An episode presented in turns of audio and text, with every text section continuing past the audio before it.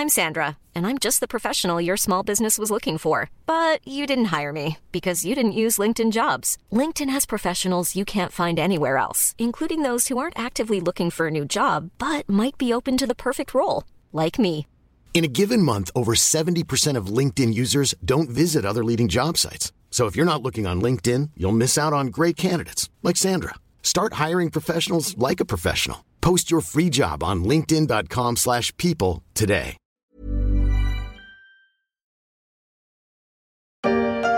La disait temporaire, mais elle semble partie pour durer. Rien ne semble pouvoir arrêter la flambée des prix en zone euro. L'inflation a battu un nouveau record absolu le mois dernier à 5,1%. Et cette inflation, les consommateurs la ressentent au quotidien avec la hausse des prix de l'alimentation et surtout de l'énergie. C'était en janvier 2023 sur France 24 et l'on n'avait encore rien vu, avec un taux d'inflation en France dépassant les 6%, bien loin des 0% enregistrés à la fin de l'année 2020. L'inflation ralentit depuis, avec une moyenne de 4% en 2023, mais elle reste encore bien présente à l'heure de faire ses courses.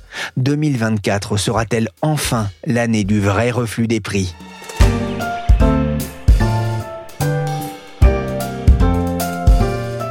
Je suis Pierrick Fay, vous écoutez La Story, le podcast d'actualité de la rédaction des Échos. Aujourd'hui, dernier épisode de notre série sur les grands enjeux économiques et politiques qui nous attendent en 2024. Et n'oubliez pas, pour suivre l'actualité économique et sociale, rendez-vous sur leséchos.fr. Je me suis ruiné, j'ai mis du diesel pour le loyer. Casse le PEL si je veux bouger. Je sors les poubelles et pour manger, bouillon de vermicelle. L'inflation en 2023, il valait mieux t'en rire en chanson, comme ici Isabelle Arnaud sur son TikTok. L'inflation s'est réveillée il y a un peu plus de deux ans, conséquence de la guerre en Ukraine qui a fait flamber les prix de l'énergie, mais conséquence aussi de la désorganisation du commerce mondial né de la crise du Covid. L'inflation ne devait pas être durable, mais elle a duré un peu, avec un pic à 6,3% en février dernier. Mais à l'aube de 2024, où se situe l'inflation? Autrement dit, la hausse généralisée des prix en France C'est la question que j'ai posée à Guillaume de Calignon, journaliste spécialiste macroéconomie aux échos. Alors à court terme, elle remonte un peu. Hein. Les derniers chiffres dont nous disposons sont pour le mois de décembre 2023 et l'INSEE estime que sur un an, l'inflation a atteint 3,7% contre 3,5% en novembre. Bon, ceci dit, il n'est pas certain que les prix continuent à augmenter aussi vite, parce que si l'on en croit les économistes, bah, l'inflation devrait freiner en 2024. Elle devrait atteindre 2,6% en juin. Les prix sont donc en train de s'assagir. Il faut rappeler qu'en février 2023, l'inflation s'élevait à 6,3% en France. Alors, il ne s'agit pas ici de dire que tout va bien, ni de nier le fait qu'il y a eu une hausse des prix importante. Simplement, les prix qu'il s'agisse de l'alimentation, des carburants, des services, augmente nettement moins vite qu'il y a un an. À court terme, l'inflation peut repartir légèrement à la hausse, mais à long terme, la tendance est quand même clairement à la baisse. Avec évidemment un problème, le niveau des prix, lui, a bel et bien augmenté. En France, par exemple, l'alimentation coûte aujourd'hui un tiers de plus qu'en 2015. Ah, et ça se voit effectivement quand on va faire ses courses au supermarché euh, du coin. Est-ce que cette tendance au ralentissement de l'inflation est, la même un peu partout en Europe hein? Alors en effet, la tendance est identique dans presque tous les pays d'Europe. Les prix augmentent moins vite, l'inflation se calme. C'est le cas au Danemark, en Finlande, en Italie, aux Pays-Bas, où l'inflation est proche de zéro. En Belgique, les prix baissent même depuis deux mois. Sinon, en Allemagne ou en Espagne, l'inflation augmente de 2 à 3 sur un an. Seuls les pays d'Europe de l'Est connaissent encore une forte hausse des prix. La France, elle, qui a été bien placée en Europe en ce qui concerne l'inflation en 2022, ne se situe plus du tout parmi les bons élèves, puisque l'augmentation des prix dans l'Hexagone est au-dessus de la moyenne de la zone euro. Et cette mauvaise performance s'explique par le fait que le gouvernement a pris des mesures permettant de lisser dans le temps la hausse des prix de l'énergie. C'est le fameux bouclier tarifaire. Le plafonnement du prix de l'électricité et du gaz a permis de réduire l'impact de la hausse des prix de l'énergie sur le marché en 2022, Mais s'il est possible de retarder la hausse, il est quand même très difficile de la supprimer entièrement. Donc l'augmentation des prix de l'énergie a été décalée. Elle arrive petit à petit en France, alors que dans beaucoup d'autres pays, eh bien, en Europe, les gens l'ont déjà subi il y a un an et demi. C'est vrai que les gens ont, du mal encore à, voir les effets hein, de ce ralentissement de l'inflation. Le pic a été atteint quand même avant l'été dans la zone euro. On est passé quand même de plus de 10% d'inflation en 2022 à 2,9% en décembre. Le reflux euh, a été plus rapide que prévu. C'est ce qu'on peut lire hein, dans différentes études. Pour quelle raison, Guillaume? En effet, la baisse de l'inflation est rapide, ou en tout cas, elle a été rapide. D'abord parce que les prix de l'énergie ont vite baissé à l'automne 2022.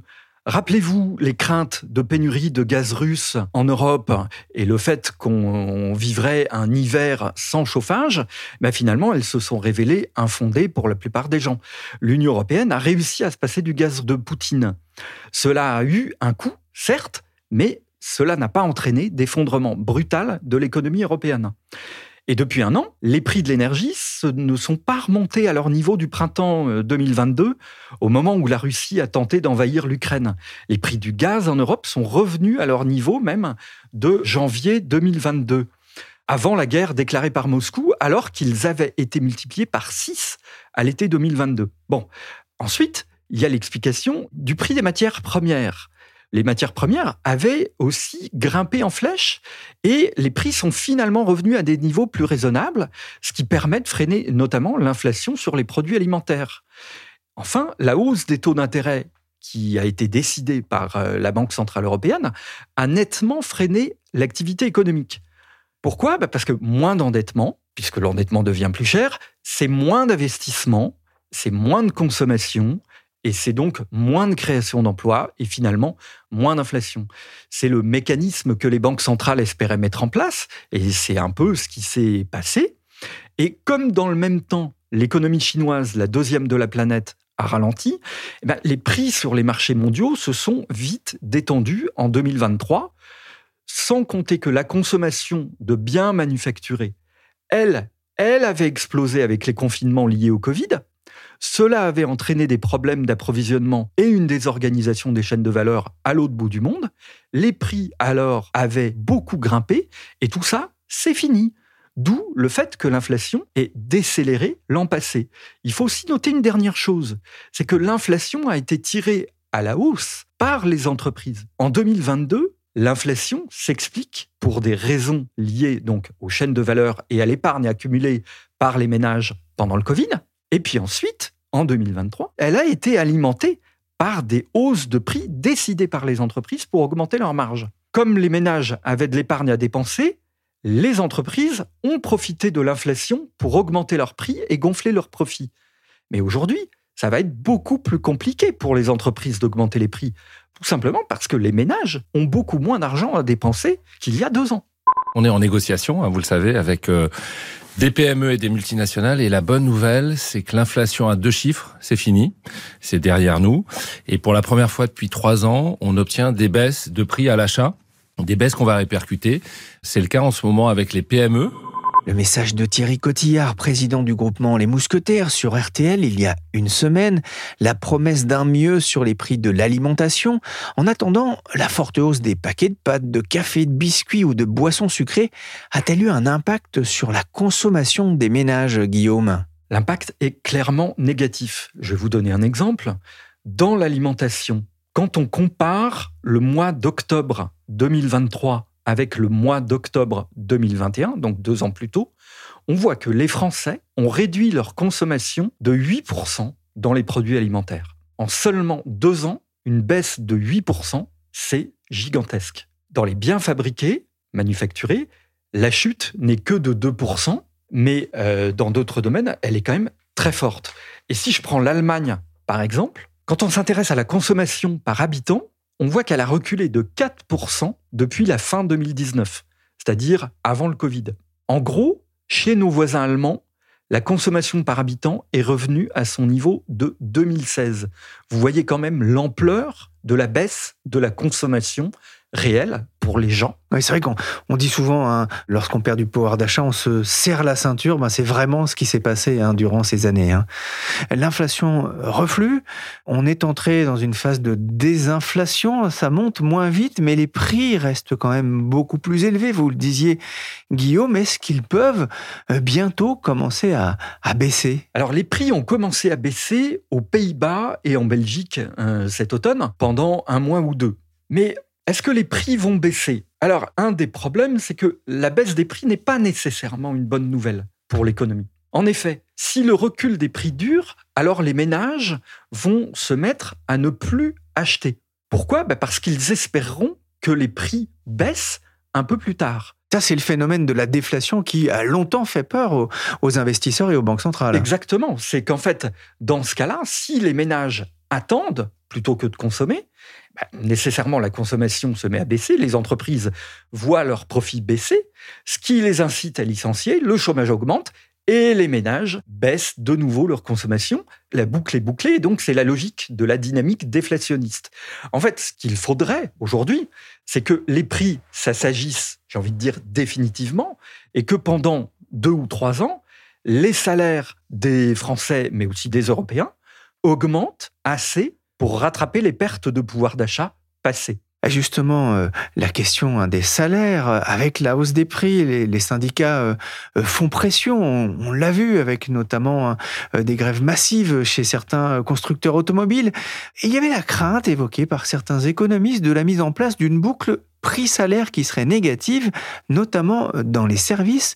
Qu'en a-t-il été? Alors, la Banque de France estime que le pouvoir d'achat par habitant a reculé de seulement 0,1% en 2022. C'est négligeable. En France. Oui, tout à fait. C'est autant dire qu'il a stagné. Bon. Et elle estime qu'il aurait augmenté de 0,7% en 2023. Bon.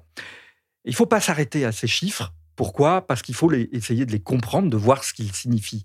C'est quand même la masse salariale totale, plus les prestations sociales reçues, y compris les retraites, divisé par le nombre de personnes présentes en France, moins l'inflation. Clairement, quand même, de nombreux salariés ont vu leur pouvoir d'achat baisser. Les salaires n'ont pas augmenté autant que l'inflation en 2022 et 2023. Pour, en tout cas, beaucoup de salariés en France. Donc, clairement, les salariés sont aujourd'hui poussés à exiger des hausses de salaire importantes. La Banque Centrale Européenne, elle, elle se méfie beaucoup de ça. Elle craint que les salaires augmentent trop vite et nourrissent l'inflation. Sauf que, en fait, pour l'instant, le risque semble faible. Pourquoi? Bah, Parce que la boucle prix-salaire, elle n'a pas vraiment eu d'effet depuis euh, la fin 2021, que le chômage commence à augmenter dans certains pays européens, ce qui n'est pas favorable à des hausses de salaire conséquentes. Il semble quand même que le risque, c'est plutôt que la croissance recule encore en France et dans la zone euro. En France, par exemple, la croissance devrait être inférieure à 1% cette année. Donc, pas vraiment une surchauffe. On ne voit pas de très forte hausse de salaire à court et moyen terme, ni en France, ni dans la zone euro. Nous sortons au deuxième lieu de la crise inflationniste la plus grave depuis les années 70. Et là où il avait fallu 10 ans dans les années 70. Pour sortir de la crise inflationniste, nous aurons mis deux ans. Nous sortons de la crise inflationniste, je le confirme. Nous serons sous les 4% d'inflation d'ici la fin de l'année 2023, ce qui est un véritable exploit économique. Nous sortons de la crise inflationniste, un exploit selon Bruno Le Maire, le ministre de l'économie, invité il y a quelques semaines sur France Inter. Bonjour Samy Char. Bonjour. Vous êtes chef économiste de Lombardier. Deux ans pour maîtriser l'inflation européenne, c'est effectivement un exploit comme le soulignait Bruno Le Maire alors, il ne faut pas qu'il s'attribue euh, nécessairement les, les, mérites de cette désinflation, mais effectivement, il y a quelque chose euh, de remarquable dans cette désinflation.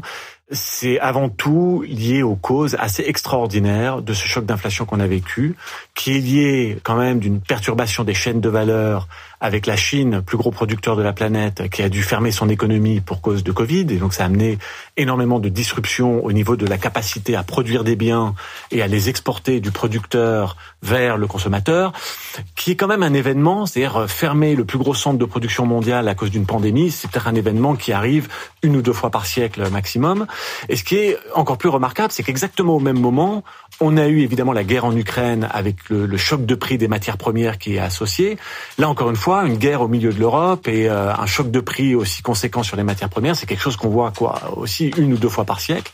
Donc on a eu deux événements extrêmement rares qui sont arrivés au même moment, qui ont créé ces perturbations au niveau de, de l'offre de nos économies, donc la capacité à produire, et évidemment le prix des matières premières. Et il a fallu 18 mois à 2 ans pour mettre ces deux chocs-là derrière nous, que la Chine soit capable de rouvrir son économie et que quelque part les marchés des matières premières digèrent ce conflit en Ukraine pour que les prix de ces matières premières, notamment des matières premières énergétiques, reviennent un tout petit peu plus à la normale. Et donc, euh, il a fallu résorber ces deux chocs-là. Et euh, suite à cette normalisation finalement de ces chocs, on a une inflation qui revient un petit peu euh, à la normale. Donc encore une fois, il faut bien comprendre les causes de ces chocs d'inflation.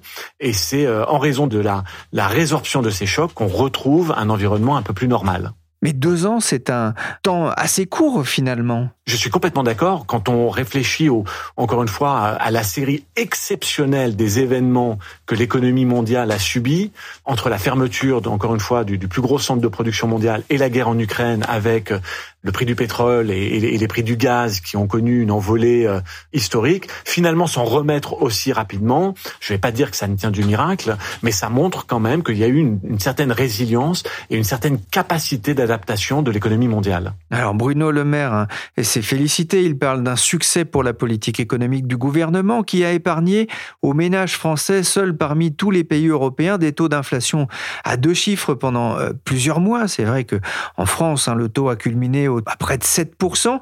Euh, la France a-t-elle bien fait, euh, notamment, de limiter l'impact des, des prix de l'énergie? Absolument. La France, comme d'autres pays d'ailleurs.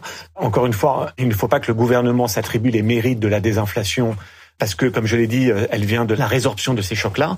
Mais enfin, c'était quand même très important que les gouvernements, le gouvernement français et évidemment les autres gouvernements des économies occidentales compensent pendant la période où il y a eu ce choc d'inflation, fassent de son mieux pour compenser les effets indus de ces chocs-là sur le pouvoir d'achat euh, des ménages et notamment euh, les ménages les, les moins aisés.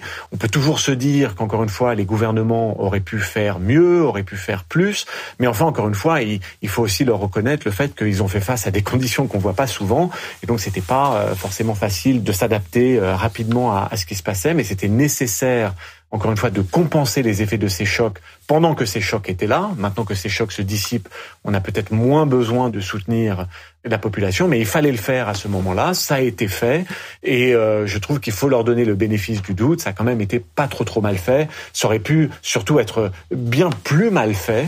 Et donc, je dirais que c'est quand même une appréciation euh, moyenne qu'on peut donner à, au gouvernement français, et encore une fois, qui a été suivie par d'autres autorités euh, au travers le monde occidental. Alors une autre citation, Christine Lagarde, cette fois-ci présidente de la BCE, c'était en novembre, ce n'est pas le moment de commencer à crier victoire. Alors on sait que les banques centrales ont réagi un peu avec retard à la remontée euh, des prix hein, qu'elles voyaient euh, longtemps transitoires. Ça explique leur prudence aujourd'hui avec euh, peut-être le, risque de plonger le monde en, récession Oui, la prudence est, légitime. Encore une fois, c'est un peu facile de leur reprocher qu'elle n'ait rien vu. C'était pas évident de prévoir ces deux chocs dont je viens de parler, la Chine qui ferme ses centres de production et la guerre en Ukraine. C'est un peu facile de dire qu'il aurait fallu euh, anticiper euh, ces éléments-là. À partir du moment où ils ont eu lieu, après quelques mois, quand même, très rapidement, euh, on a une fonction de réaction des banques centrales qui a changé et qui, quelque part, a cherché à calmer la demande pendant que l'offre s'ajustait aux effets de ces chocs-là. Et encore une fois, les banques centrales ont, ont fait de leur mieux. On a eu une vraie surchauffe du moteur euh, économique euh, mondiale et, notamment occidentale. Il a donc fallu appuyer sur le frein en attendant que la, la, température du moteur revienne à des niveaux euh, plus acceptables. Maintenant que quelque part la température du moteur est plus très très loin de la norme, je pense que le discours de Christine Lagarde va changer. Elle va reconnaître qu'effectivement les risques maintenant euh, euh, sont plus modérés. Mais en novembre, décembre, on va dire, voilà, c'est normal de, de, encore une fois, quand on a une très très grande surchauffe du moteur, on va pas brusquement lâcher le pied du frein et réappuyer très brutalement sur l'accélérateur. Il faut euh, nécessairement, encore une fois, agir avec une certaine mesure. Mais ce qui est très très clair, c'est que ce choc d'inflation est maintenant passé. L'inflation est en train de revenir vers des niveaux moins disruptifs et plus euh, normaux. Et donc, petit à petit, euh, les banques centrales, BCE en tête, vont relâcher le pied du frein et, on va dire, ramener les taux à des niveaux un peu plus neutres. C'est notre inquiétude. C'est notre impatience qui gâte tout. Et presque tous les hommes meurent de leur remède et non pas de leur maladie. Alors il y a l'allégorie de l'automobile, il y a aussi l'allégorie de l'hôpital finalement avec euh, cette montée des taux, remède de cheval, euh, un remède qui, euh, selon certains, aurait quasiment pu tuer le malade. Les banques centrales n'en ont-elles pas fait trop? Alors quand on regarde aujourd'hui le taux de chômage en Europe et le taux de chômage aux États-Unis, la réponse est clairement non. On a plutôt une forme d'atterrissage d'urgence relativement maîtrisée plutôt que euh, un atterrissage euh, forcé extrêmement douloureux. Le chômage en Europe est à 6,5, ce qui est très très bas par des standards européens. Le chômage est à 3,7% aux États-Unis, ce qui est également très bas mais cette fois pour des standards américains. Donc bien sûr qu'il y a un risque, hein, mais ne rien faire aurait aussi constitué un risque. Et aujourd'hui, quand on regarde quelque part l'état de l'économie européenne, qui est très stagnante, mais enfin on peut pas parler non plus de récession extrêmement profonde avec un taux de chômage qui dépasse les 10%. Au final, on a quand même des conditions économiques qui me paraissent acceptables, c'est-à-dire une croissance, oui, très très modérée, c'est vrai, mais enfin un chômage qui reste très très bas, des ménages dont on a réussi à partiellement compenser quand même le choc sur le pouvoir d'achat. Tout ça après avoir traversé une pandémie mondiale et une guerre qui a euh, généré un choc énergétique. Franchement, le, bilan est pas trop mal. Comment voyez-vous euh, évoluer dans ces conditions euh, l'inflation dans, dans les prochains mois? Reverra-t-on prochainement, par exemple, l'objectif hein, souvent des banques centrales qui est autour de 2% Oui, absolument. Lorsqu'on regarde d'ailleurs la tendance sur les six derniers mois, on y est. Encore une fois, à 12 mois, il y a encore des effets de base qui jouent, des effets de base au niveau de l'énergie. Il y a aussi la, TVA allemande qui euh, induit euh, des effets de court terme sur cette inflation à 12 mois. Mais lorsqu'on regarde les tendances à 3 mois ou 6 mois, on est très clairement en train de flirter avec les 2% et on va très certainement y, y revenir. Peut-être que l'inflation va s'installer à des niveaux légèrement supérieurs que ce qu'elle était avant euh, la pandémie. Je vous rappelle que l'inflation était entre 1 et 1,5 en Europe, ce qui était d'ailleurs vu comme étant euh, inquiétant parce que euh, très quelque part une température de moteur un tout petit peu trop fraîche, alors qu'aujourd'hui on va peut-être revenir vers 2, 2,5, ce qui nous paraît encore une fois un niveau d'inflation qui est relativement gérable et, acceptable et qui milite encore une fois pour des taux d'intérêt peut-être un peu plus bas que ce qu'ils sont aujourd'hui, mais pas pour un retour à des taux d'intérêt négatifs, ce qui n'était pas non plus la, la panacée pour l'environnement économique européen. Plus aucun bateau Maersk dans le détroit de Babel-Mandeb jusqu'à nouvel ordre. Le géant du transport maritime danois ne veut pas prendre de risques après les nouvelles attaques des rebelles outils du Yémen contre des navires marchands en mer Rouge. Il y a quand même des tensions euh, géopolitiques à attendre. On voit ce qui se passe aujourd'hui, euh, notamment les risques pour le commerce mondial avec les attaques des rebelles outils dans une région importante pour le trafic maritime. C'est de nature euh, peut-être à ramener un peu de pression inflationniste? En tout cas, la remarque est très très juste. Il y a quelque chose d'extrêmement structurel qui est en train de se passer sur les chaînes de valeur, une grande réorganisation. Je pense qu'il ne faut pas se tromper, ce n'est pas une démondialisation, mais c'est une réorganisation de la mondialisation qui prend un critère en plus qui quelque part était moins nécessaire il y a une dizaine d'années, c'est la sécurisation des chaînes de valeur. Aujourd'hui, il y a une vraie volonté, alors le terme à la mode, c'est se dérisquer, il y a une vraie volonté de se dérisquer de la Chine, et quelque part, ça veut dire de, de diversifier ces chaînes de valeur, de diversifier ses sources d'approvisionnement, de diversifier ses marchés d'importation et d'exportation, de diversifier ses euh, orientations d'investissement direct vis-à-vis de la Chine. Et donc évidemment, cette réorientation, elle entraîne peut-être euh, une augmentation de l'investissement. En revanche, est-ce que c'est profondément inflationniste? C'est pas sûr. Si vous sortez des centres de production de Chine et que vous ouvrez des facilités de production en Inde, où les salaires sont euh, quatre fois inférieurs à ce qu'ils sont en Chine, oui, peut-être qu'encore une fois, il y a un coût à monter une usine euh, en Inde, mais en revanche, les coûts unitaires de production, les coûts unitaires du travail sont très supérieurs en Chine de ce qui peuvent être euh, en Asie du Sud-Est ou au Mexique ou même quelque part dans certains coins de, du Maghreb et de l'Europe de l'Est. Et donc, encore une fois, oui, il y a un coût à court terme à cette réorganisation, mais je pense qu'il y a des alternatives à bas coût à la Chine et on a aujourd'hui ce renforcement, cette recherche de, de sécuriser les chaînes de valeur et c'est vrai que c'est une tendance de long terme. Est-ce qu'elle est profondément inflationniste? Je suis pas convaincu. En revanche, elle nécessite des plans d'investissement de long terme. Les Américains font ça de manière très très ambitieuse. Les Européens suivent avec un peu moins d'ambition, mais effectivement, ça c'est une vraie tendance de long terme, cette sécurisation des chaînes de valeur et cette réorganisation du commerce international. Merci Samy Char, chef économiste de Lombardier, et merci Guillaume de Calignon du service international des échos. La story s'est terminée pour aujourd'hui. Cet épisode a été réalisé par Willy Gann, chargé de production et d'édition Michel Varnet.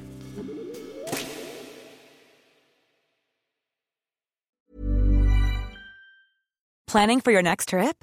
Elevate your travel style with Quince. Quince has all the jet setting essentials you'll want for your next getaway, like European linen premium luggage options, buttery soft Italian leather bags, and so much more. And is all priced at 50 to 80% less than similar brands. Plus, Quince only works with factories that use safe and ethical manufacturing practices. Pack your bags with high-quality essentials you'll be wearing for vacations to come with Quince. Go to quince.com/pack for free shipping and 365-day returns.